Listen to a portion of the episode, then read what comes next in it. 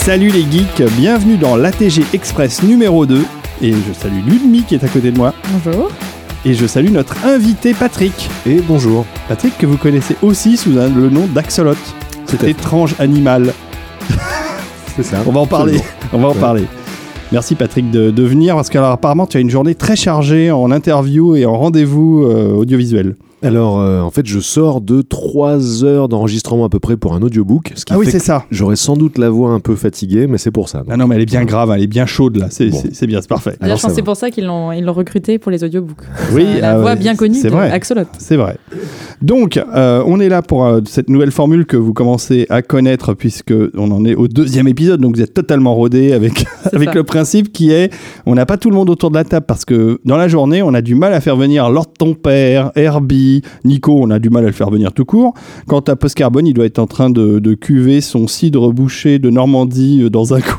Dans un coin de- d'Étretat. Parce que c'est là-bas qu'il est. Allez, j'ai tout révélé, mais il l'avait dit lui-même, donc ça va. Voilà, ça, c'est l'équipe au complet. Et on a, on a aussi, euh, on a aussi euh, notre amie euh, Clems qui vient quand elle peut parce qu'elle s'occupe euh, de de- d'escape game.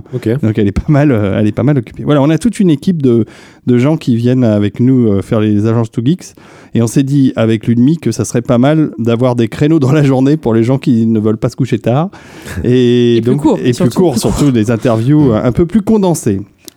Euh, on parle deux secondes du Tipeee Ouais, qui grimpe, qui grimpe. mais oui, tout à fait. Hein, quand il sera Quand mis il en ligne. sera en ligne, ouais, c'est ça. ça. Oui, on va demander de l'argent. Donnez-nous de l'argent. Après 8 ans euh, où on n'a pas demandé d'argent, maintenant on demande de l'argent. Alors il faut nous en donner parce que si vous voulez plus d'ATG Express, plus d'ATG, plus de cave de Mr. D, que je suis en train de filmer, c'est un nouveau format vidéo, ça va être du Ok. délire, Ouais. dans ma cave, donc c'est absolument pas passionnant. Et, et bah, si, ça va être très bien. Bref, voilà, si vous voulez plus de ça, donnez de l'argent. Voilà, c'était le quart d'heure de promo. Et continuez à suivre les New Max et euh, les doubles affiches Starfix et euh, les soirées food anime. Tout à fait. Au club de l'étoile. Ça en fait des choses. Oui. Entre, entre le. Max Linder, euh, ouais, les au Max le- et le Club de l'Étoile, on s'ennuie pas. Bon, alors voilà, maintenant qu'on a évacué la partie promotionnelle, on va s'intéresser à notre invité. Alors, je sais pas par quel bout prendre Patrick, alias Axolot. Euh, Vas-y, va- je vais lui demander qu'il se présente lui-même parce que Ouais. là, je sais pas par quel bout euh, il veut se Eh présenter. ben, euh, on peut faire ça dans l'ordre chronologique. Donc, euh, j'ai commencé par la radio il y a Ça une douzaine d'années. Euh, donc, euh, c'était sur une radio locale qui s'appelait, qui s'appelle toujours Rage d'ailleurs, et qui a plusieurs antennes aujourd'hui. Il y en a une à Paris, une à Marseille, une à Avignon.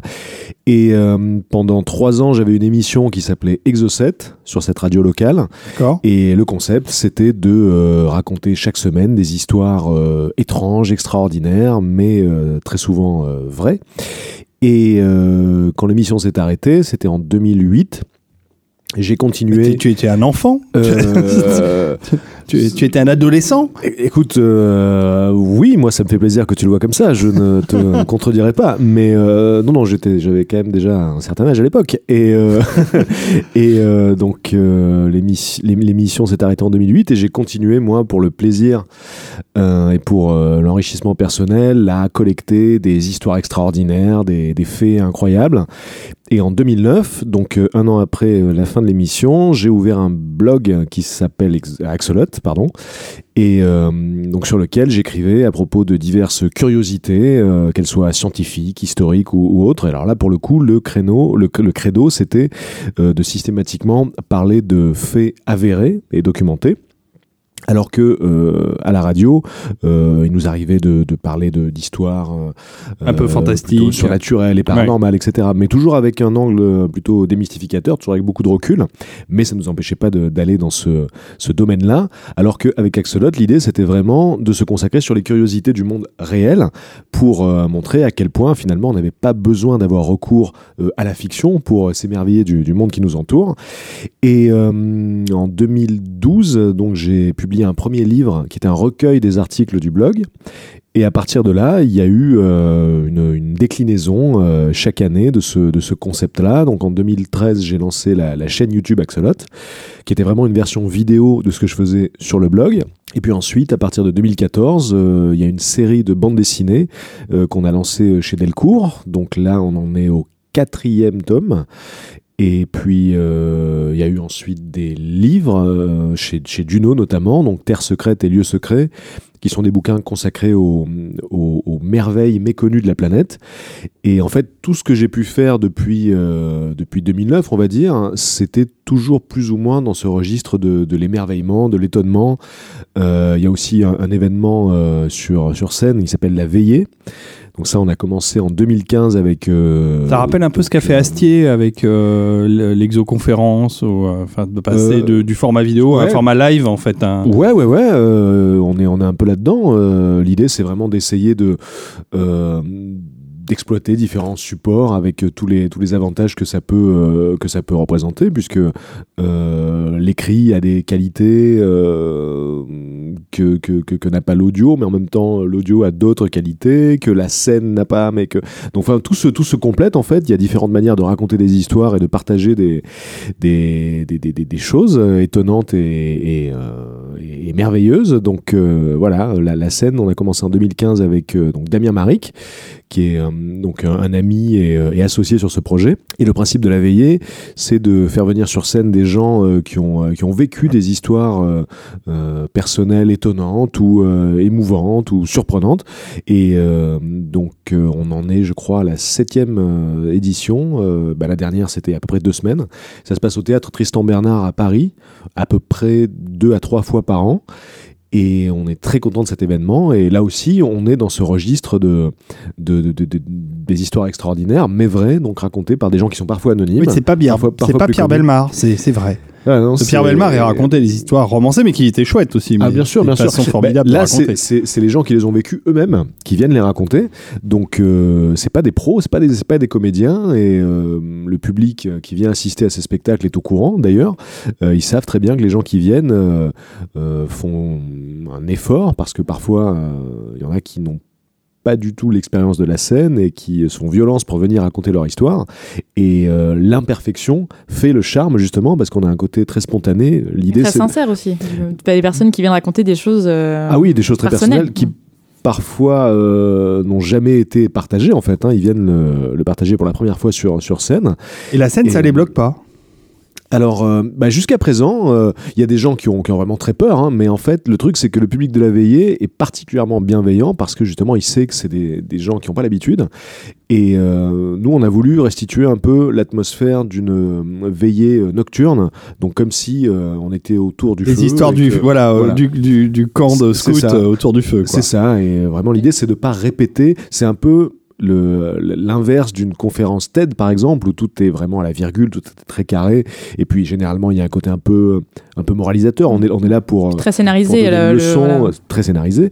Là, c'est l'inverse. Euh, les gens viennent raconter spontanément, naturellement. C'est vraiment ce que ce qu'on leur demande.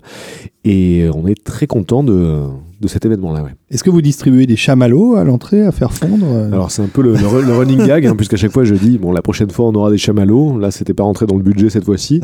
Mais euh, en fait, non, non, on a vraiment, euh, disons qu'on a euh, une forêt métaphorique. Euh, Il y a des bruits de la nuit euh, Ah, dans, la- chouette, dans la ça. C'est salle. super ça. Donc on est dans un théâtre à l'italienne qui est vraiment très joli, le Tristan Bernard, et quand les gens rentrent dans la salle, il y a cette, cette ambiance sonore avec des chouettes, avec des, des grillons, etc. Donc euh, voilà, on essaie de, recréer cette ambiance de, forêt nocturne dans un théâtre. faut faire ça au Rex, qui dans la grande salle a un vrai ciel étoilé.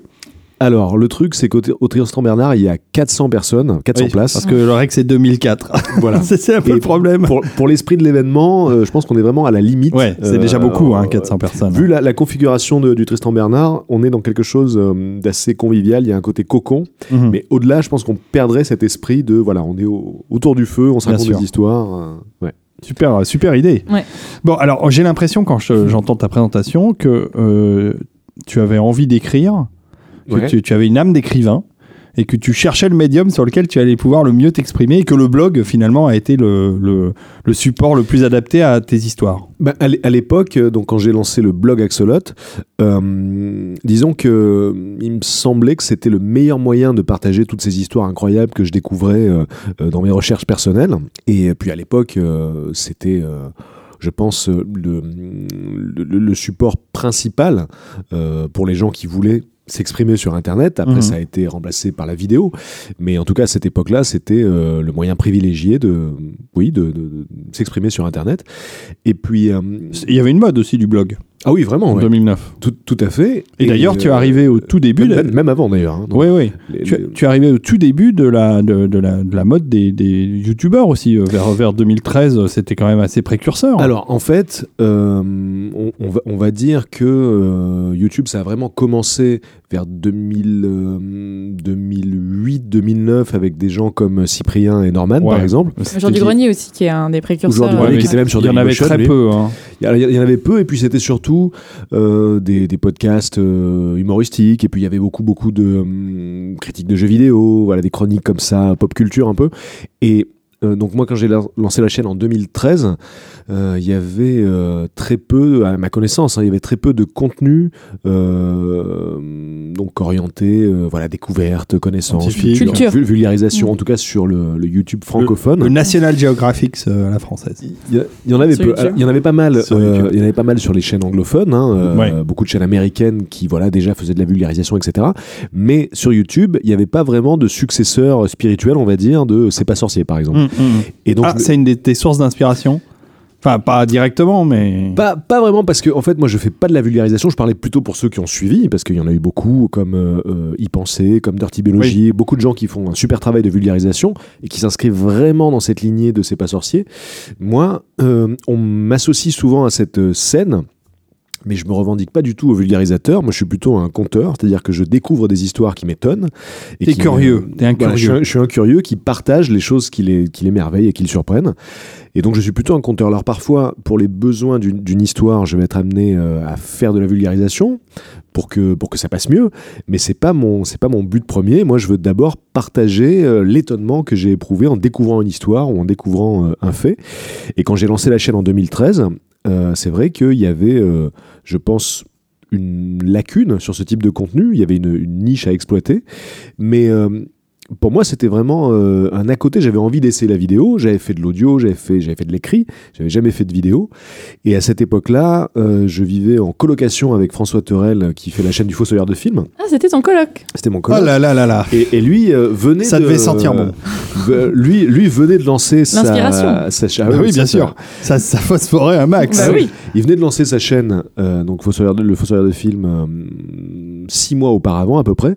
Et euh, donc je voyais vraiment qu'il s'épanouissait là-dedans et tout ça. Et Ça m'a- devait être très drôle. Ça m'a donné Je envie, rentrais chez euh, toi et il était en train de faire son, son truc. oui, Ah, oui. bonjour. bah, les deux émissions s'enregistraient à 5 mètres de distance, quoi, Ah, vraiment. ça, ça euh. devait être vraiment Et, rigolo. euh, voir. C'était marrant. ouais. Et euh, donc voilà, ça, ça, ça m'a donné, ça m'a donné envie d'essayer. Lui m'a encouragé à, à essayer la vidéo, mais au début c'était vraiment un à côté dans mon esprit.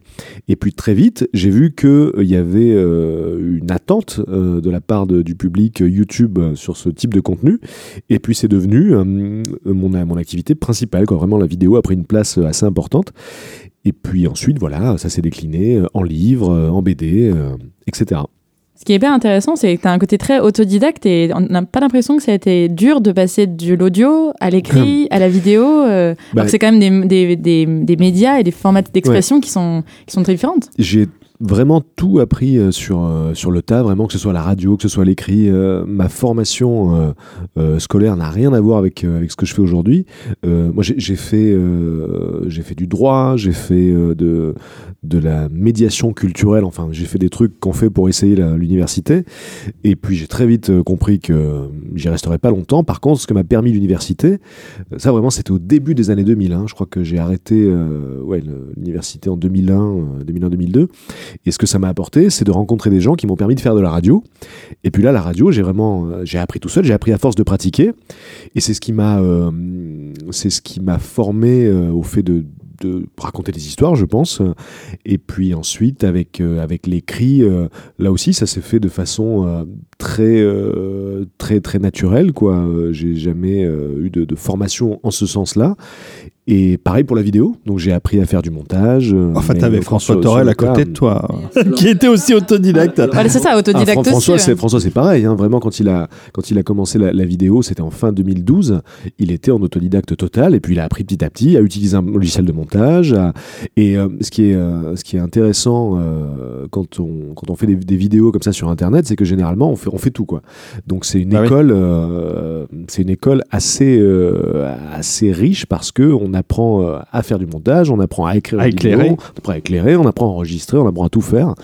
Et, euh, et donc voilà. Donc aujourd'hui, je travaille avec une avec une équipe, donc c'est beaucoup plus confortable.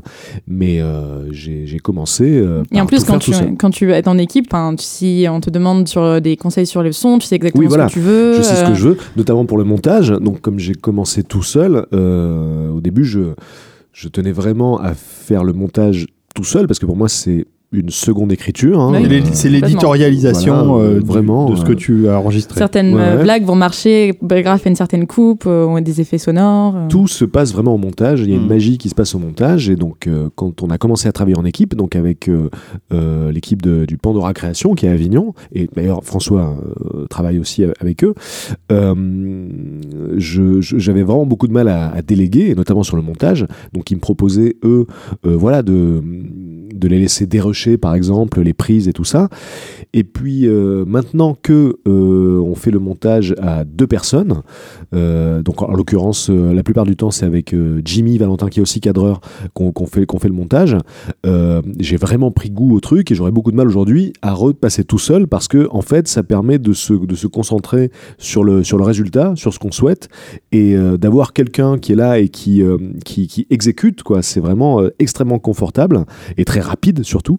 Et puis ça, permet, euh, ça permet aussi d'avoir euh, du, euh, du recul parce que quand on est sur, un, sur un montage et qu'on a la tête dedans depuis des heures, à la fin on sait plus si c'est bien, si c'est pas bien. Bon, alors que quand on a une personne qui nous permet d'avoir un regard extérieur, c'est assez chouette parce que il permet de, trancher plus facilement entre deux prises, entre deux plans.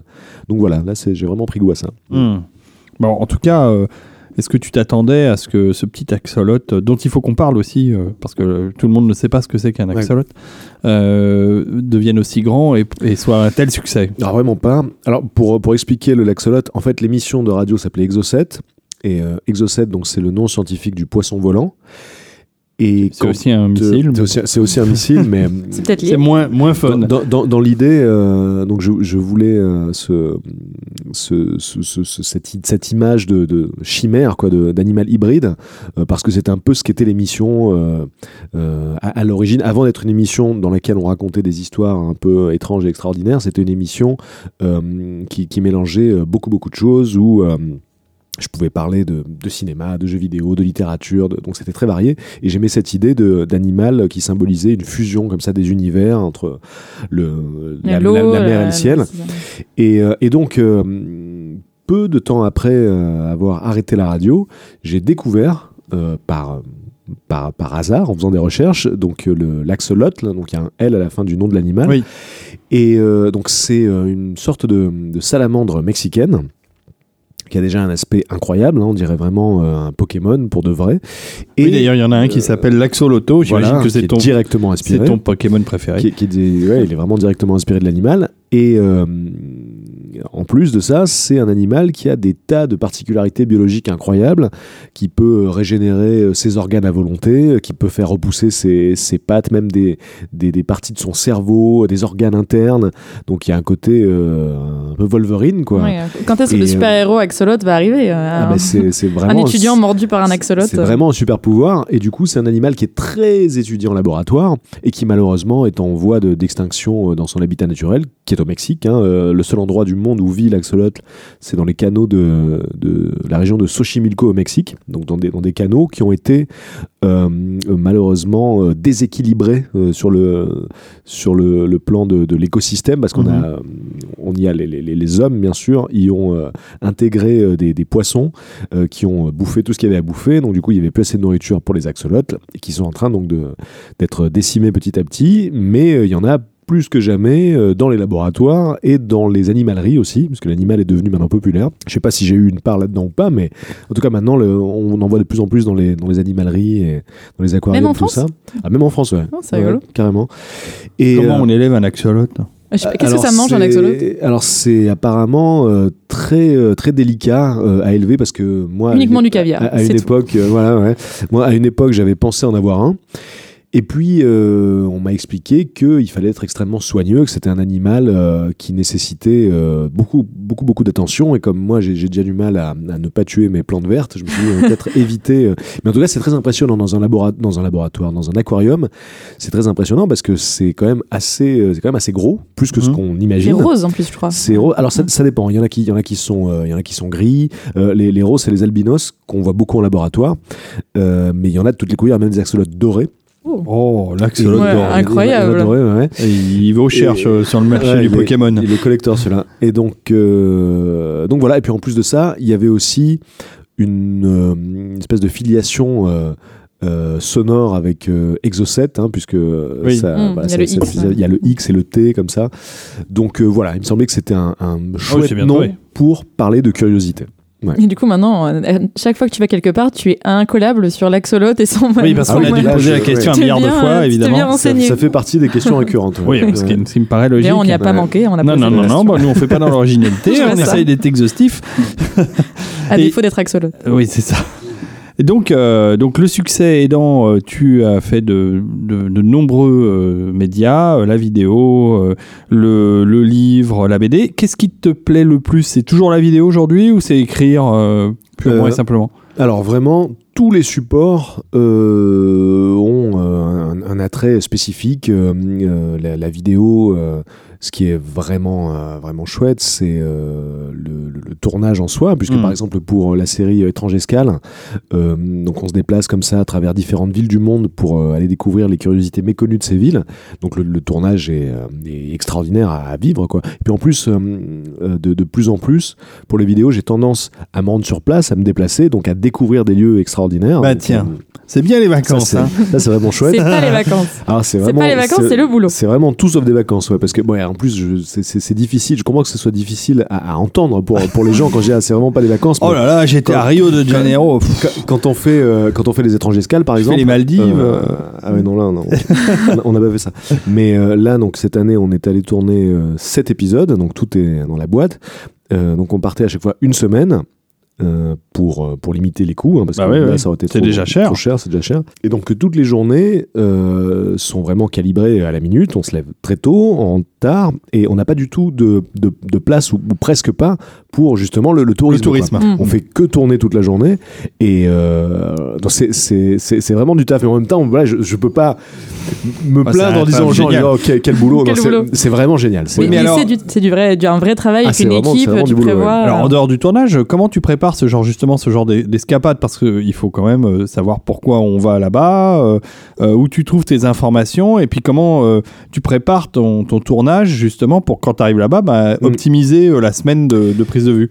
Alors, la création euh, d'une étrange escale, typiquement, ça commence déjà par euh, donc toute une phase de, recherche. Euh, là, bon, on avait sept villes, donc j'ai euh, j'ai- j'ai commencé par, par ça. Déjà, j'ai commencé par euh, euh, sélectionner euh, les sept villes que j'avais que j'avais envie euh, de, de, de- de faire découvrir aux, gens.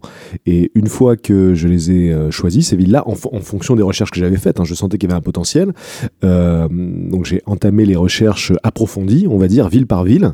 Donc là, c'est une phase qui prend plus ou moins de temps selon la, selon la ville. Donc euh, moi, je, je m'arme de toutes les sources possibles. Alors j'achète tous les bouquins que je peux. euh, Ta maison doit exploser sous les bouquins. Ah oui, il y a vraiment beaucoup, beaucoup de bouquins. Euh, Il y a évidemment énormément de, de sites internet qui sont, qui sont des mines d'or donc pour, ce, pour ce genre de choses. Des documentaires aussi. En fait, toutes les sources sont bonnes pour pouvoir donc, isoler comme ça des, des endroits intéressants. Et puis ensuite, je fais un tri et j'en choisis une vingtaine à peu près euh, qui sont euh, les sites qui me semblent les plus intéressants, les plus méconnus, les plus étranges. Et donc, une fois que tout ça est, sé- est sélectionné, euh, ensuite, donc sur les étrangers escales, on avait une, assistante, j'avais une assistante de production qui s'occupait d'organiser le planning en fonction des, lieux choisis. Elle, organisait les journées par proximité vis-à-vis du lieu où on, est, où on dormait, où on vivait. Et euh, donc voilà, chaque jour était euh, vraiment euh, planifié à, la, à la minute près, genre bah voilà, de telle heure à telle heure on est à tel endroit, telle heure à telle heure à tel endroit. T'as déjà tout repéré sur Google Maps, Alors, genre de truc? Bah, là, du coup, je- alors ça, c'était c'était euh, ce qui se passait pour les, pour les premières escales euh, que je faisais vraiment seul euh, avec ma compagne, où du coup, je, vraiment, je gérais tout cet aspect-là. Mais là, pour cette saison d'étrange escale-là, vu qu'on vu qu'on était en équipe, c'était donc vraiment Samantha, en, l'occurrence, qui était l'assistante de, de, production, qui, qui gérait les, les, questions de planning et aussi les questions d'autorisation de tournage avec, avec les lieux. ah oui, bah oui parce que j'imagine, il y a des endroits, c'est peut-être pas forcément évident. Il y a des endroits où, normalement, on n'est pas, on n'est pas censé. Quel est l'endroit le plus étrange dans lequel tu t'es retrouvé euh, avec ces étranges escales? Alors vraiment, euh, ça reste, euh, ça reste à Prague. Il y, a, y, a, deux, il y a deux lieux. Il y a le, le, musée Apple. Alors non. Il y a un musée Apple à Prague. C'est pas sûr que très étrange pour non, le coup. Non, on l'a pas fait. Mais donc il y a, y a l'ossuaire de l'ossuaire de Sedlec, qui est qui est un endroit incroyable. Donc c'est une chapelle qui est entièrement décorée avec des ossements humains et c'est un spectacle qui est très impressionnant. C'est vraiment gothique à souhait. Et c'est alors c'est pas c'est pas le seul ossuaire en Europe comme ça où on peut voir une déco avec des squelettes et machin. Mais euh, bah non, parce qu'on a nos catacombes à nous qui sont pas mal à ce niveau-là. Bien sûr, voilà. Mais là, euh, la, la, particularité de, de cet ossuaire, c'est que même les même les meubles, en fait, tout vraiment a été euh, confectionné avec des ossements. Et il y a notamment un chandelier immense chandelier qui est qui est constitué de tous les, tous les os du corps humain. Il y a un blason géant qui est fait avec voilà, des, des tibias, des fémurs. Je dans un film de Tim Burton, c'est ah, incroyable. C'est vraiment, vraiment, un truc, euh, c'est très impressionnant. Et euh, donc quand on y est allé, euh, on a eu ben, le privilège de pouvoir visiter, explorer comme ça, ah, des zones qui sont, qui sont normalement fermées au public. Et donc la personne qui nous a, qui nous a accompagnés nous expliquait que c'était un, un, lieu qui était extrêmement convoité, notamment par des, par des artistes donc euh, qui évolue un peu dans cette sphère euh, gothique et métal. Donc euh, Marilyn Manson, par exemple, voulait tourner dans le Suaire et on lui a refusé cette, cette opportunité parce que voilà, c'est quand même un lieu, un lieu sacré. Hein, c'est comme une hmm. chapelle. je crois que Alice Cooper avait essuyé ah le, même refus. voilà. Et donc, bon, ça, ça, c'était un lieu. Et vraiment, le, lieu. donc maintenant, on a, on a tourné les sept épisodes. Là. Donc avec le recul, je peux vraiment le dire. Le, lieu euh, qui m'a le, plus euh, euh, fasciné, surpris, qui est le plus étrange, c'est l'église des, fantômes, donc qui, se trouve à à peu près une heure de Prague. Donc c'est dans un, petit village dont là j'ai oublié le nom tout de suite et qui est abandonné quasiment. C'est un hameau dans lequel il n'y a plus personne. Et euh, en fait, donc dans ce, dans ce hameau, il y avait une église euh, vieille de plusieurs siècles, euh, dont le toit s'était effondré dans les années 60 et euh, en fait, c'est une église qui avait subi comme ça euh, plusieurs, euh, plusieurs dommages, plusieurs catastrophes au fil des siècles, incendies, destructions diverses et variées. Et donc, dans les années 60, quand le toit s'est effondré, les, ils ont jeté les, villageois, voilà, ils ont dit on va arrêter les frais, cette église elle est maudite. c'est bon, quoi. On n'ira plus faire les, les, messes et les offices à l'intérieur. Donc, elle est restée un peu à l'abandon comme ça. Et dans les années 90-2000, donc les habitants de, de la région euh, se sont dit que euh, il fallait réhabiliter cet endroit parce que c'était quand même du patrimoine historique, c'était une église vieille de 7 siècles, etc. Faux. Voilà. Et donc, euh, ils ont essayé de lever des fonds pour, pour les travaux. Et il y a un jeune artiste qui a eu une idée. Donc, il, a, il a créé des, des, des fantômes en fait, il a hum, fait des, moulages euh, sur, sur des collègues à lui, sur des étudiants. Donc, euh, il a posé sur eux des, nappes et des vieux draps euh, qu'il a enduits de, de, gypse, je crois, donc un peu comme du plâtre. Et donc, les, modèles devaient rester immobiles pendant une heure jusqu'à ce que le, mélange solide se solidifie. Voilà. Et ensuite, donc, il s'extrayait comme ça du moule et il ne restait plus que la forme capturée des personnes. Et ensuite, l'artiste a disposé euh, ces, formes, ces corps, qui sont vraiment troublants parce qu'on a vraiment l'impression qu'il y a des gens sous les draps, euh, à travers l'église. Donc l'église est vraiment dans, un état de, délabrement euh, assez, assez avancé, même si donc il y a des travaux maintenant, et il y a une ambiance très spéciale, d'autant que Et tout le reste de la ville est Encore abandonné. une fois, voilà, Ouais. le, le hameau euh, dans lequel se trouve l'église est, est vide, il n'y a plus personne. Et donc, il y, a- il y a eu ça aussi. Il y a eu euh, le moment où euh, on a contacté donc, les personnes pour pouvoir aller dans cette église. Et donc, la, la personne qui est venue nous ouvrir vit, vivait dans un village voisin. Et donc, il est venu exceptionnellement pour nous ouvrir l'église. Et cette église, donc, non seulement se trouve dans un hameau abandonné, mais en plus, elle est entourée par un, un vieux cimetière. Avec, il y a vraiment une ambiance. C'est très Castlevania, très. Euh, donc, il y, a- il y a des vieilles tombes brisées, etc. Et quand on rentre dans l'église, on voit euh, ces, ces fantômes comme ça qui sont assis. Il y en a une, une petite trentaine. Ils sont assis comme ça sur les bancs de l'église. Il y en a qui sont debout. Et c'est à la fois euh, impressionnant, à la fois troublant, c'est c'est à la fois flippant aussi, clairement, d'autant que quand on est rentré, euh, le, le soleil euh, s'est retrouvé presque euh, immédiatement voilé par les nuages, et puis ensuite la nuit est tombée très vite, et j'a- j'avoue que euh, on était euh, pas, pas fâché de partir, parce que ça commençait à être assez oppressant, et voilà, donc ça c'est vraiment un lieu hallucinant, et pour le coup, totalement méconnu, hein, euh, on ne trouvera pas de touristes. Alors Hmm. peut-être que depuis que la vidéo est sortie, bah, il y a des gens qui ont demandé à y aller, mais c'est pas facile pour y Pauvre aller. monsieur qui va devoir faut- revenir euh, pour ouvrir Ouais. à tous les. C'est vraiment, vraiment pas facile parce que donc il faut euh, faire ce trajet d'une heure dans la campagne tchèque, qui est- c'est vraiment paumé, il y a rien. Donc il faut y aller pour ça, et puis il faut donc obtenir l'autorisation euh, et euh, il faut pouvoir contacter la personne qui, qui vient ouvrir l'église. Donc euh, voilà, ça, ça faisait partie. c'est c'est ce qui, c'est ce qui fait l'intérêt de, de, de la vidéo, quoi, l'opportunité d'aller sur des lieux comme On ça. va aller voir ça. Bah Alors ouais, tout hein. ça, c'est produit pour euh, la chaîne YouTube uniquement, parce que ça pourrait être carrément produit pour de la télévision. Alors, donc là, euh, la, la saison qu'on a tournée, elle a été euh, financée par une, une campagne de, de financement participatif qu'on a Mhm. lancée l'année dernière. Et euh, pour la saison euh, prochaine, il se pourrait euh, fortement que ce soit fait justement en collaboration avec, une chaîne de télé. Donc rien n'est fait, donc j'en dis pas plus, mais c'est vrai que pour moi c'est totalement un format qui pourrait être diffusé, euh, je sais pas, par exemple sur France 5 ou ce genre de choses. euh, Exactement, ou Arte, ou, euh, ou Voilà. euh, RMC Il faut Découverte. toujours reprendre la relève de Fred et Jamie qui n'ont jamais été remplacés pendant toutes Voilà, ces années. si, donc, si, euh, si, si, il y a eu de, il y a eu de, il y a déjà, il y a le retour de Fred et Jamie, enfin de Jamie sans Fred. Oui, oui, c'est vrai. Oui, qui est revenu. Mais les, les- les- les deux en fait sont revenus parce que Fred a fait l'esprit sorcier euh, qui est une, une- une version euh, web ouais, en fait, une C'est version sorcier. online. Ouais. et, et Jamie a son émission à lui qui est ils, C'est ils- très ils C'est sont pas revenus sorcier. même assez, assez pas sorcier, je crois carrément euh, sur les- ces derniers temps là. J'ai je- j'ai vu passer des tweets. euh, moi je moi je connais bah, l'émission de Jamie là qui fait tous les 3 ou 4 mois je crois sur Oui, France 3 il fait une grosse Voilà. émission. il fait ouais. un truc tout seul Mais je crois qu'ils ont refait des C'est pas sorcier sans Fred, euh, Ah ouais. euh, mais avec, euh, mais plus, mais avec euh, justement le camion, il est en, en synthèse. Enfin, c'est plus du tout le même, euh, Ah, la même Marcel ambiance. aussi en synthèse ou pas Parce Ouais. que s'il n'y a pas Marcel en synthèse, Non, ça mais va c'est, être mais c'est vrai que c'est vrai qu'il y a eu énormément d'émissions. C'est pas sorcier. alors, elles étaient toutes euh, formidables. Euh, c'est, vrai que beaucoup de gens ont pleuré la- l'arrêt de l'émission, mais en même temps, il faut que les choses euh, changent, quoi, et, Bah ouais. et que les Et- choses évoluent. Et ce qui est, ce qui est très marrant, c'est que les gens qui euh, ont fait de la vulgarisation sur YouTube ont tous été comparés à C'est pas sorcier. On a, on a, on a, on a dit que c'était euh, les, les enfants spirituels de C'est pas sorcier.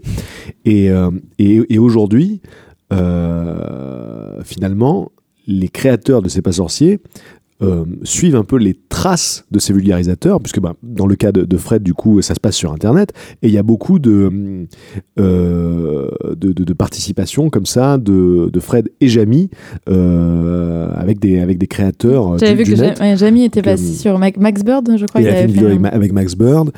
Euh, Il faut qu'on pareil- fasse venir Jamie. Oui, Ouais, ce je- serait super. Ah oui, en plus, il est vraiment très très Ouais, cool. moi je l'avais rencontré une fois, il était venu à Compiègne euh, pour un forum euh, d'entreprise et on avait discuté, il est très très sympa. Euh, et Fred par contre, Fred n'est jamais n'a pas voulu venir à la TG puisque je l'avais invité quand il avait lancé son crowdfunding en disant Ouais. on pourrait en faire un peu de promo et, Hmm. et il nous avait conduit. Voilà. Oh.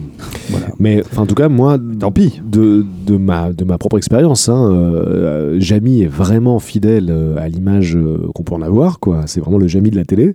Et, et, et- et Fred a ce, a ce côté aussi un peu, un peu excité, euh, très énergique comme ça qu'on peut voir. Donc c'est c'est pas vraiment des personnages quoi qu'on voit euh, à l'écran. Ils sont assez comme ça dans la vie. ouais. Ouais, et puis bon, enfin, ils ont fait euh, un pilier maintenant de la, de la vidéo euh, scientifique, enfin de vulgarisation scientifique. euh, on peut pas. Ah oui, ça, c'est clair. C'est c'est- c'est devenu Ouais. incontournable. Vraiment une référence. Même à euh, l'école, ils en parlent. Ah bah oui. Bien Bah, sûr, bah, bien sûr, c'est- bien sûr. c'est l'aide des profs de bio et de beaucoup de choses. Est-ce qu'on va parler euh, d'Axolot à l'école aussi? Moi, je pense Bah, qu'il faudrait. Il faudrait. Il y, a, il y a plein d'émissions qui pourraient servir de support pédagogique. Alors, euh, il arrive souvent que dans les écoles, euh, il y ait des vidéos euh, YouTube qui soient diffusées. Donc, euh, par exemple, des vidéos de Nota Bene, donc qui est une chaîne d'histoire géniale. Mm. Euh, il y a des vidéos, euh, bah voilà, de, de Bruce, de, de Y penser, des vidéos de, de Dirty Biology, de, de Micmat aussi, Michael Launay qui fait une chaîne de maths. Il y a énormément de vidéos comme ça, euh, très pédagogiques, qui sont diffusées dans les écoles. Et, euh, et donc, bah, j'y ai eu droit aussi avec Axolot. Donc, c'est très flatteur comme ça de recevoir Ah ouais, une photo, par exemple, dans une salle de classe avec euh, bah, un prof à côté de son écran et de voir la vidéo comme ça passer. Donc, euh, ça, ça fait extrêmement plaisir parce qu'on se sent tout à coup euh, euh, adoubé euh, Et par, reconnu, par le ouais. système éducatif. Quand on se dit d'accord, c'est que ces, ces gens-là estiment que ça, ça, ça, ça mérite d'être partagé, euh, que c'est à la hauteur. Quoi. Donc, Alors maintenant, tu dis que tu as une équipe, justement, mais euh, au bout de tant d'années, ça devient pas difficile de trouver des nouveaux sujets. Alors justement, c'est une bonne idée d'aller euh, voir les, les, les villes et les lieux euh, Ouais. étranges ou euh, étonnants, parce que ça, ça permet pour toi d'ouvrir le, le Ouais. spectre des choses euh, Ouais. à explorer. Alors- bon, j'imagine que l'exploration, justement, si tu es dans la curiosité de l'exploration, c'est sans fin. Mais voilà. Mais, mais, mais quand ça. même, tu as dû déjà faire les. les enfin, je vais pas te demander de les, de les nommer spécifiquement, mais tu as dû déjà faire les, les sujets qui t'intéressaient le plus, enfin, que, que tu, enfin, qui te motivaient le plus. Alors, ce qui est chouette, c'est que euh, moi, donc, j'ai la chance d'avoir euh, un créneau extrêmement large, puisque euh, le fil conducteur entre tous les sujets que je peux traiter, c'est leur caractère étonnant, surprenant, merveilleux. Donc, il n'y a pas de limite, quoi. Tout, est bon. J'ai vraiment un champ très très large, alors que, par exemple, bah, je sais pas, pour reprendre l'exemple de, de Nota Bene, par exemple, donc lui a une chaîne d'histoire, donc quoi qu'il arrive, il faudra toujours qu'il fasse des sujets historiques. Moi, j'ai vraiment la chance de traiter tout ce qui m'intéresse. Donc, ça peut être de la science, ça peut être euh, des lieux incroyables, ça peut être des personnages avec des destins extraordinaires. Euh, donc, j'ai cette chance-là. Mais même, de toute façon, si euh, je m'étais cantonné à un domaine, comme l'histoire ou la science ou ci ou ça, c'est... c'est sans fin, quoi.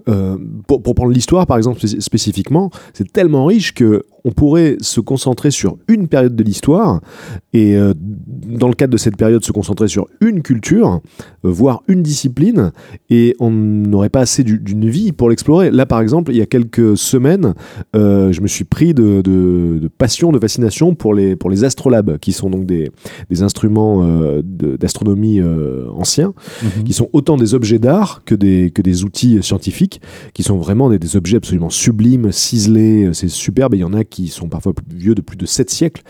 Et euh, donc les plus beaux astrolabes ont été euh, créés par les, par les Perses euh, aux, alentours du 15e et du 16e siècle. Et rien que ça, pourtant on est vraiment sur une micro-niche là, c'est sans fin, parce que donc il y a toutes les utilisations qu'on peut faire de, de cet objet, il y a tout... Ça ressemble à quoi alors pour alors- décrire à nos, à nos Alors, auditeurs qui n'ont pas la chance d'avoir la est-ce couleur que, est-ce que euh, vous avez en tête le collier euh, dans euh, les cités d'or? Le, le- le collier bien sûr. euh, le, Oui, qui oui. ressemble à un soleil, là, Oui, machin. oui. Ben, on n'est pas loin de ça. En fait, il faut se représenter euh, un, un objet circulaire comme une grande pièce.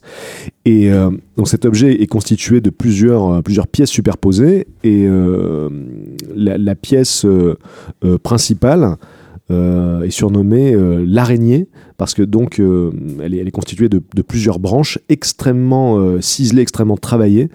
Et en fait, c'est censé être un plan du, ciel à plat, en, en 2D. Donc c'est un plan de, de, la, de la sphère céleste comme ça, à plat. Et ce, cette, ce- cette araignée, cette, cette partie qui est extrêmement ouvragée, euh, peut donner l'impression qu'elle est juste là pour décorer, alors qu'en fait c'est une carte du, du ciel. Quoi. Chaque, euh, chaque excroissance, chaque pointe de, de, de ces, de ces araignées euh, désigne une étoile. Donc c'est un objet qui mélange à la fois euh, l'aspect purement euh, pratique, donc c'est vraiment une carte du ciel, et l'aspect artistique parce que c'est- sublime. quoi. Et donc là j'ai eu la, chance il y a quelques, euh, quelques semaines de ça d'être invité par l'Observatoire de Paris à venir voir les astrolabes qui sont cachés dans leur réserve parce c'est qu'ils n'ont pas le droit de recevoir de, gens parce qu'ils sont pas ils sont pas aux normes en fait donc c'est pas un musée et donc j'ai eu la chance de voir des pièces mais magnifiques euh, vieilles de plus de, de, 6 ou 7 siècles et euh, pour vous donner une idée de, la valeur de ces objets donc là le 27 novembre euh, à Paris, il y a une vente aux enchères avec un astrolabe donc perse qui est mise à prix euh, 300 000 euros. Donc ça vous donne une idée euh, de la valeur des objets. Je vais me l'offrir pour Noël. Ouais. C'est ça, un beau cadeau de Noël. C'est Ouais. dommage qu'on puisse pas le voir dans un musée, mais Tout. euh, ce serait. euh, Alors, il y a des musées, par exemple, au musée des Arts et Métiers, on peut en voir, des astrolabes, on peut en voir au Louvre, mais euh, franchement, ceux que j'ai vus à l'Observatoire de Paris euh, ce sont les plus beaux que j'ai pu voir, et là, c'est vrai que c'est dommage que ce soit bah, conservé dans des tiroirs. Quoi. Mm. serait pas... Mais des fois, il est prêt, il leur arrive de les, de les prêter. Ouais. Alors, au même registre des, des objets euh, d'astronomie absolument magnifiques, moi j'ai une passion pour les oreilleries. Tu vois ce que c'est? Les oreilleries, ah non, pas du tout. Ah, si tu vois ce que c'est parce que tu en as forcément vu. Ce sont ces mécaniques qui Ah, permettent de représenter le fonctionnement du On système en voit solaire. beaucoup dans les, Alors, dans les moi- carnets moi- de moi- curiosité, cabines de curiosité euh, près des, Moi, j'appelle ça, étagères. moi, j'appelle ça des, des, des planétaires, c'est pour ça. Je connaissais Ouais, pas le terme. alors je pense que c'est peut-être le terme anglais, orrery. D'accord. Euh, c'est le terme sur lequel je. Et en tout cas, on appelle ça d'ailleurs euh, Clockwork Orrery. D'accord. Euh, et c'est, j'adore ces Ah, objets. Il y en a un absolument magnifique dans Dark Crystal, dans le film de Jim Ouais, Henson, puisque la, la, la sorcière euh, Uma ou Una, je sais plus comment elle s'appelle. euh, On a un énorme, On a un énorme euh, Mm. qui a été reproduit, puisque Disney, pour parler des coulisses, Disney a racheté euh, les droits de, de, de, de tout ce qu'a fait Jim Henson dans les Muppets. Et euh, et il y avait dans le, dans le lot, il y avait euh, Dark Crystal. Et les Imagineers de Disney, quand ils ont fait Disneyland Paris, ils se sont dit tiens, euh, qu'est-ce qu'on pourrait faire avec ce truc-là? Et ils ont fait euh, dans la partie euh, rétro-futuriste que j'adore à Ouais. Disneyland Paris, qui est très jolie, là, il y a le, le, Space Mountain. Très steampunk. Euh, très steampunk, ils ont fait cette espèce de manège avec des sortes de petits avions fusées qui tournent au milieu de boules euh, qui ressemblent à un Ouais. justement et qui est Ah. en fait tiré directement de, de l'imagination de Jim Henson et de Dark Crystal. Alors dans ce registre, moi j'ai un projet de tatouage et euh, j'aimerais me faire tatouer une sphère armillaire. Donc je te laisse, Ah euh, oui. je te laisse jeter un œil. C'est très proche des astrolabes. En fait, euh, euh, on dit des, des sphères armillaires que c'est des astrolabes sphériques en fait. Et donc là aussi, voilà, c'est une représentation euh, Très de, la, de la sphère céleste. Il va sur falloir le- te trouver un bon globe. tatoueur parce qu'il faut, faut bien le faire. C'est fait là. Je, Ah, je- c'est je fait. suis, je suis dessus là. ouais. D'accord. Oui, mais alors où tatouer la sphère armillaire? Ça, on ne le saura pas. C'est le suspense. Ça sera annoncé euh, Ouais. en direct live sur la, sur la chaîne YouTube. Ah bah dis donc. Et alors oui, euh, comme je, je constate en effet que, que tu ne manques pas de sujet de passion. euh, Voilà, c'est sans fin. Est-ce que euh, tu as, alors pour parler un peu d'avenir, euh, est-ce que tu as d'autres projets qui vont au-delà de la chaîne YouTube, qui vont au-delà de- du livre, je sais pas, du cinéma, de la série télé, euh, enfin, euh, Euh, bah, d'autres des- projets euh, ou partir dans l'espace, tiens par exemple avec Elon Musk. Euh, bah, on, a, on a fait une vidéo l'année dernière avec euh, Thomas Pesquet, déjà, c'était un bon, Ah, un bon cool. début. Et euh, donc, déjà, le dernier bouquin que j'ai sorti, la nanofiction qui est sorti il y a un mois, euh, c'était euh, une première, première tentative de, de fiction, puisque donc depuis euh, 2009, depuis que j'ai commencé Axolot, je, je raconte des histoires vraies, donc je me les approprie, je les retranscris à ma manière, mais je les, les invente pas. Et donc ça faisait pas mal de temps que l'envie me, voilà, me, me trottait dans la tête euh, d'écrire euh, à mon tour donc des, histoires, à force d'en découvrir, des histoires extraordinaires, ça donne envie d'en créer. Et euh, donc je me demandais sous quelle forme le faire. Est-ce que voilà, je j'allais le faire en scénario par exemple pour une BD, ou est-ce que j'allais faire des nouvelles ou une série. Enfin bref, j'avais des tas de possibilités. Et finalement, euh, ce qui s'est passé, c'est que donc en novembre 2017, euh, Twitter est passé de 140 à 280 caractères. ouais, ça c'est bien. Et je me suis dit, tiens, ça pourrait être euh, une chouette contrainte de style pour écrire de la fiction. Et donc j'ai commencé en novembre 2017 à écrire des petites histoires qui tenaient en 280 caractères, c'est des, micro-nouvelles. Et c'est un genre euh, euh, très, euh, très méconnu et très peu, représenté, celui de la micro-nouvelle. Il y a certains, auteurs qui se sont distingués dedans, et une des, plus connues est attribuée à, à Hemingway, donc c'est Vent, chaussures bébé, jamais portées. Donc voilà, et c'est voilà, en, quel- en quelques mots, tout à coup, euh, Il y a tout on un on univers. on a- on a- Un univers, voilà, ouais. les- l'esquisse du- d'un drame familial, C'était etc. euh, c'était Frédéric Bande qui avait fait, euh, je crois, je veux pas dire de bêtises, mais qui avait fait euh, le dernier homme sur Terre. euh, Ah, exactement. ouais. Ouais, c'est ça. Et dans une dans pièce, pièce, seul ouais. dans une pièce. Et il entend frapper à la porte. Voilà. Ah oui, c'est super. Bah, ça, c'est exactement l'esprit des nanofictions. quoi. D'autant que euh, euh, c'est des histoires qui sont euh, plutôt d'inspiration fantastique et science-fiction. Donc voilà, j'ai commencé en novembre euh, 2017 à écrire ces petites histoires. J'ai vraiment pris goût au truc. Et en fait, euh, avec, euh, avec Flammarion, j'avais euh, un contrat qui était déjà signé depuis près de, de deux ans. Et à la base, l'idée, c'était de, de faire un livre euh, donc dans la veine d'Axolot, c'est-à-dire un recueil d'histoires extraordinaires. Mais comme je l'avais déjà euh, trop fait quoi, à travers différents supports, euh, je sentais que j'avais plus la motivation pour refaire un livre de ce type. Et donc, euh, quand j'ai commencé les nanofictions et que j'ai vraiment pris goût à l'exercice, j'ai proposé à mon éditeur de, de faire ça à la place. Et donc, par chance, ça lui a plu. Et donc, voilà, le livre est sorti là en, en octobre. Et, et ça, pour moi, ça ouvre un nouveau, un nouveau champ des, des possibles. Quoi. Maintenant, Mmh, j'ai mmh. j'ai envie de, de, de, de faire de la fiction et de la fiction euh, plus longue, du coup, de développer un peu des histoires. Et donc, voilà, ça pourra déboucher, pourquoi pas, sur un, un scénario, scénario de bande dessinée ou de, ou de série. Enfin, là, j'ai pas mal de- d'envie de, ce côté-là. Ouais. Ils sont créatifs, hein, les youtubeurs en France, parce que quand on a reçu, non mais on a reçu euh, Julien Hervieux, alias euh, Oui, Audio connard. Il, il fait des vidéos, mais à la base, il fait c'est pas des vidéos, il fait, euh, non mais il fait, euh, il a fait un Le bouquin. petit- Oui, c'est Il vrai. vient de faire un livre Ouais. qui est sorti Ah oui, là, en ce moment, là, chez nous, Service euh, de chez Sa Majesté la Mort. Ah oui, Exactement. oui. Voilà, et, et, euh, il fait ces vidéos justement sur la Première Guerre mondiale qui sont, théâtre des qui opérations. sont formidables. Qui Ouais. sont un peu dans la même veine, un peu de l'étonnement de personnages. Ouais, euh, ouais, bah, par contre, fait, c'est ouais. plus orienté sur la période. euh, Oui, de la Grande Guerre, limité, plutôt. et lui, il a une formation d'historien. Enfin, à la base. Oui. c'est l'histoire son truc. Lui, euh, il est vraiment. euh, bah, il me semble qu'il a même été prof, si je dis pas de Ouais, bêtises. ouais, ouais. Euh, voilà, donc lui, il est vraiment passionné par, euh, par la Seconde Guerre mondiale et par la Première aussi. Mm. Et, euh, et c'est vrai que euh, les, vidéos qu'il a faites, euh, il y a clairement une, correspondance d'esprit, on va dire. Moi, j'ai fait une série de vidéos qui s'appelle les, les exoportraits. Et, et donc, le principe, c'est de retracer le destin hors du commun d'un personnage oublié de l'histoire. Et donc, oui, là, par rapport à ça, on a vraiment un, parallèle. Mais lui, donc, il a commencé par, les chroniques de, de, de l'audio connard. Donc, il faisait plutôt de la chronique cinéma. Et puis, et puis de plein d'autres choses aussi, ouais, de la société, euh, sur plein de sujets. Oui, c'est les euh, plus connus, les cinémas, mais il il avait aussi euh, la société, les blogs. euh. Oui, oui, il, il s'est vraiment ouvert sur les tas de sujets. Et puis là, euh, effectivement, il y a une espèce de d'effervescence. Donc, euh, il a fait beaucoup de, beaucoup de fiction, euh, de romans jeunesse et tout. Donc, c'est c'est très chouette. Alors, pour, euh, on va bientôt conclure, mais pour parler euh, chiffres, euh, Axolot aujourd'hui, c'est euh, ouf, euh, 500, plus de 500 000 abonnés sur le- la chaîne YouTube. Ouais, ouais. Euh, Il y a combien de vidéos? Parce que je peux pas tous les recenser. Alors, mais- Donc, il y, en a, il y en a très peu par rapport à mes collègues. Voilà, parce que euh, moi, du coup, je suis un peu un cas particulier sur, euh, sur YouTube. euh, Ah oui, il y a- oui c'est marqué à côté, il y a 26 vidéos. Ouais. Oui, non, mais alors, euh, attention, des fois, on, on voit pas tout. Mm. Quoi. Alors, je suis un peu un cas particulier dans la sphère euh, YouTube parce que euh, donc euh, j'ai beaucoup de beaucoup de collègues entre guillemets qui, vivent exclusivement des vidéos et qui sont donc tenus pour pouvoir en vivre, hein, d'avoir un rythme assez régulier. Et donc moi, dès le début, j'ai habitué les gens qui me suivaient. à, ne, pas s'attendre justement à une production régulière et ça, sort quand, bah, quand ça sort quand j'ai quand j'ai un sujet que j'ai envie de traiter et puis en plus comme euh, j'ai une activité assez euh, diversifiée. Je, ne dépends pas que des vidéos pour, euh, pour pouvoir vivre de, de, ce, de cette activité-là.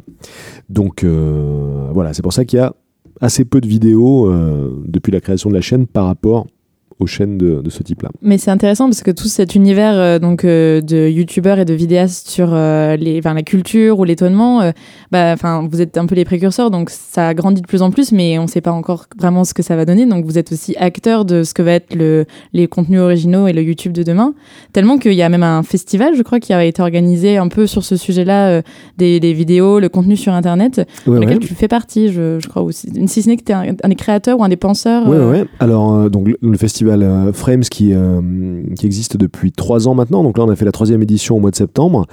Et euh, c'est un festival qui est né du constat que dans les événements de type Japan Expo, etc., bon, il y a beaucoup. Alors là, il faut se remettre dans le contexte. Je pense que l'idée a germé il y a à peu près 4 ans de ça, on va dire. Et euh, moi, dans mon souvenir, hein, on était avec euh, François Terrel, donc, dans un festival de, ce type-là. Alors, je sais plus si c'était la Japan Expo, mais c'était quelque chose dans ce goût-là. Et euh, moi, j'étais euh, étonné par le fait que euh, les, personnes qui attirait le plus de monde, c'était bah, les vidéastes, justement. Euh, euh, par exemple, quand il y avait des gens comme euh, Antoine Daniel ou le joueur du grenier, c'était des queues, mais de 2-3 heures pour, pour se faire signer un truc. Et je me disais, c'est quand même bizarre parce que ils sont un peu relégués donc au fond de au fond de la salle quoi alors que c'est vraiment eux qui vont venir le, plus de monde. Et je trouvais que c'était euh, bizarre qu'il y ait ce côté pièce rapportée, euh, alors que aux États-Unis, à Japan, ça s'est amélioré, hein, parce que François ah, Descraques, par exemple, il a fait, bien sûr. il a fait carrément de la scène euh, là-bas. ah oui, là je parle, d'il y a, 4-5 ans. Il y a le public, mais aussi les institutions qui ont souvent regardé les vidéos. C'était un peu. Je parle d'il y a 4-5 ans. Disons que ces événements se sont dit ah bah tiens, voilà, on va peut-être ménager un petit espace pour ces gens-là. C'est sympa ce qu'ils font, mais ils s'attendaient peut-être pas à ce qu'il y ait C'était vraiment cette partie-là qui attirait le plus de monde. Quoi. Donc, euh, bah, je, me, souviens m'être dit, ce serait, cool et ce serait euh, approprié qu'il y ait un événement exclusivement consacré aux gens qui font de la vidéo. Euh, c'était le cas, c'est toujours le cas d'ailleurs aux États-Unis avec la, VidCon, parce qu'ils ont, toujours un, train d'avance, donc ça existait déjà aux États-Unis. Et donc, on en a discuté de tout ça, et notamment avec, avec l'équipe du, bah, du Pandora à Avignon.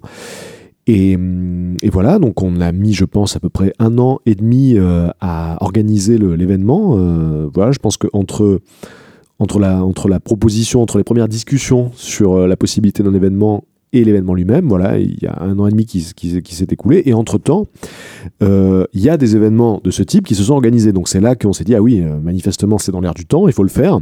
Et donc il y a des événements comme euh, la Neocast, la, la, Cavicon, il y a aussi la, la, la Video City Paris qui s'était lancée.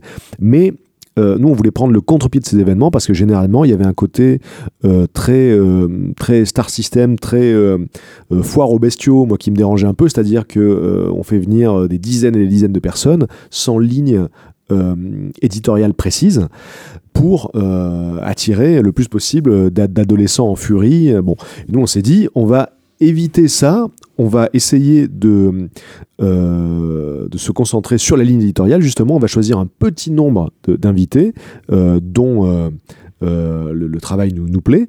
Et on voulait surtout pas mettre David en, Lafarge, en avant. voilà, donc non, justement.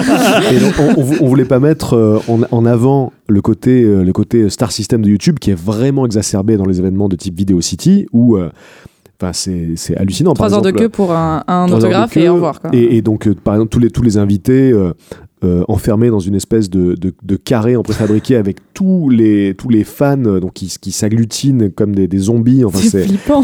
Et, et, donc, nous, on voulait prendre le contre-pied de ça. D'ailleurs, maintenant, il n'y a carrément plus de dédicaces. nous, on veut vraiment permettre à des gens intéressants de venir raconter ce qu'ils ont à raconter sur scène au lieu de le faire en vidéo.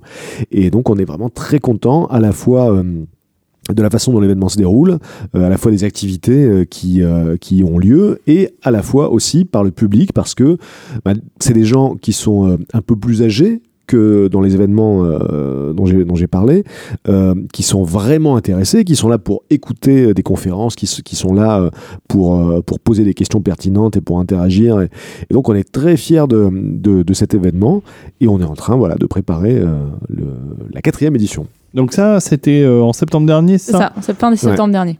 C'était euh, euh, et c'était à Avignon. C'est Avignon. Ouais. C'est dans tout, c'est à travers toute la ville. C'est un peu pour ceux qui connaissent le festival d'Angoulême, c'est c'est c'est un peu sur ce principe-là. Ça se passe à travers toute la ville, dans plusieurs lieux, et non pas dans un parc des expositions froid et, impersonnel. Avignon, c'est joli. Il y a la, les lieux choisis sont, sont très beaux. Le bastion médiéval qui est quand même assez ah magnifique, quoi. Très, il y a le Palais des Papes. On est dans le Palais des Papes, ce qui est quand même vraiment fou, quoi. C'est ouais.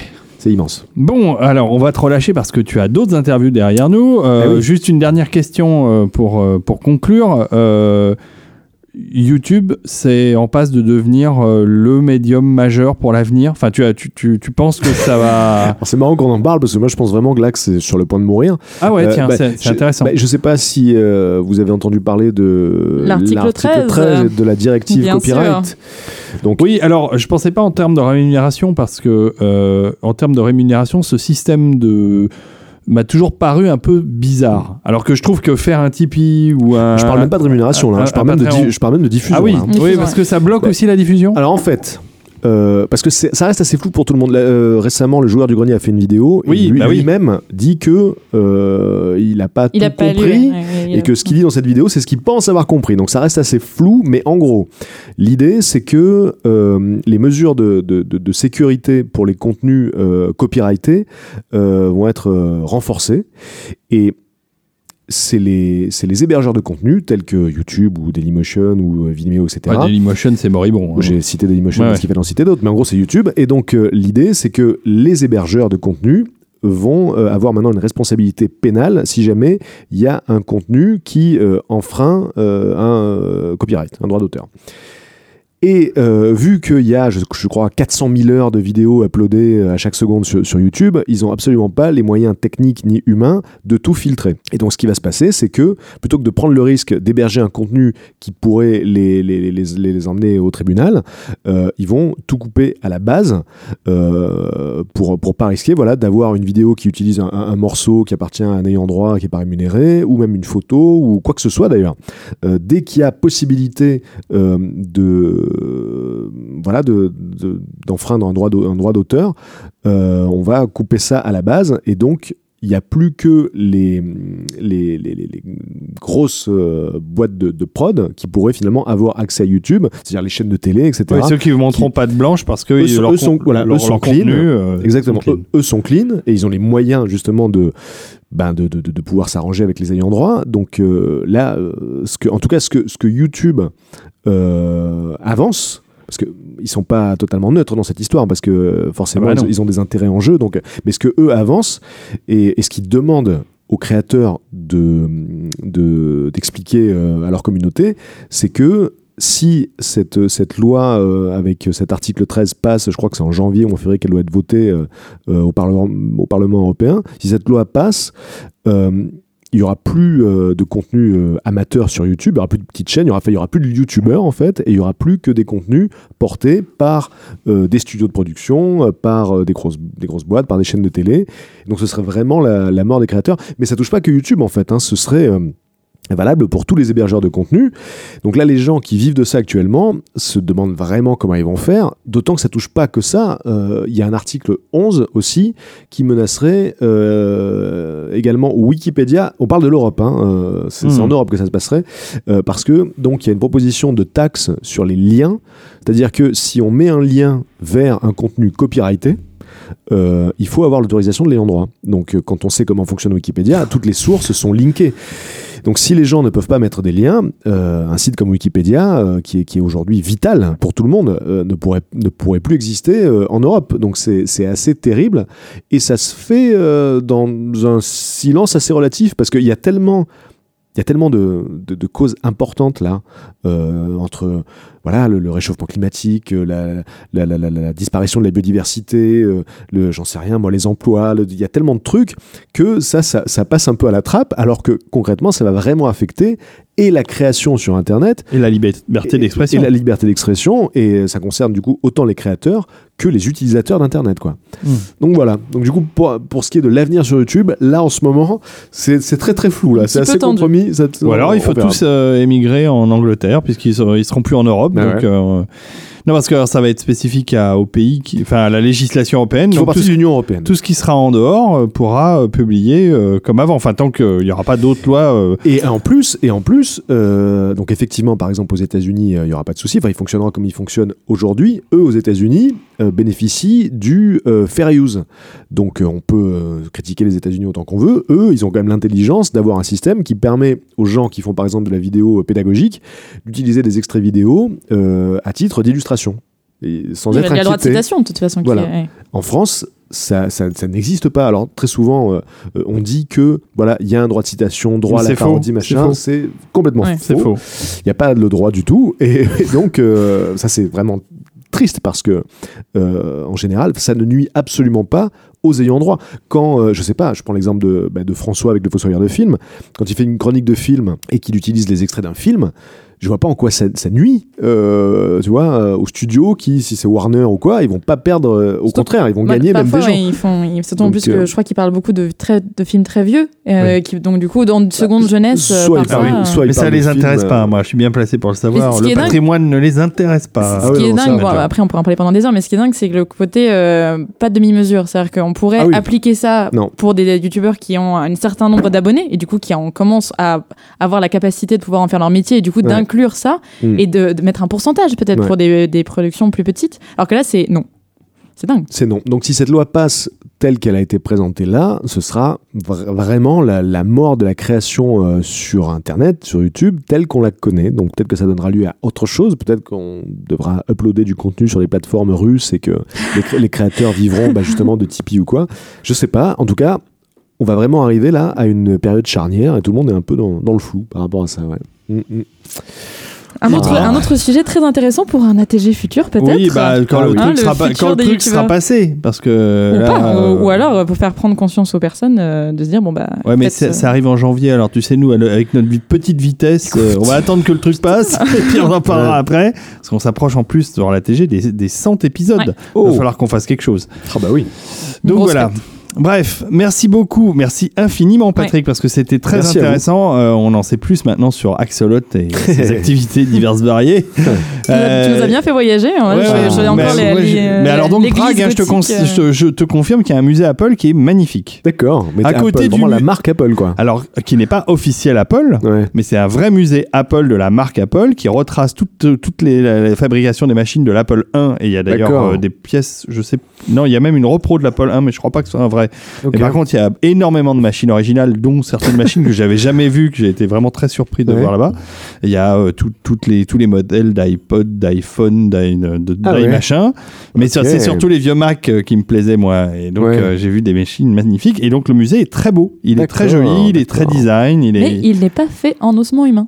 Non, Voilà. il n'est pas en ossement humain. Il y a d'autres choses à. Prague. Alors, en dehors de, de ça, il y a aussi euh, euh, le musée de la torture qu'adore le Captain Web, hein, je, le, je le signale. Et puis, il y a euh, le musée Kafka, qui est très, très Ouais, bien. absolument. Très, très, pour le coup, très- il pourrait plus être en ossement humain très que, intéressant. le, Oui. le musée Mac.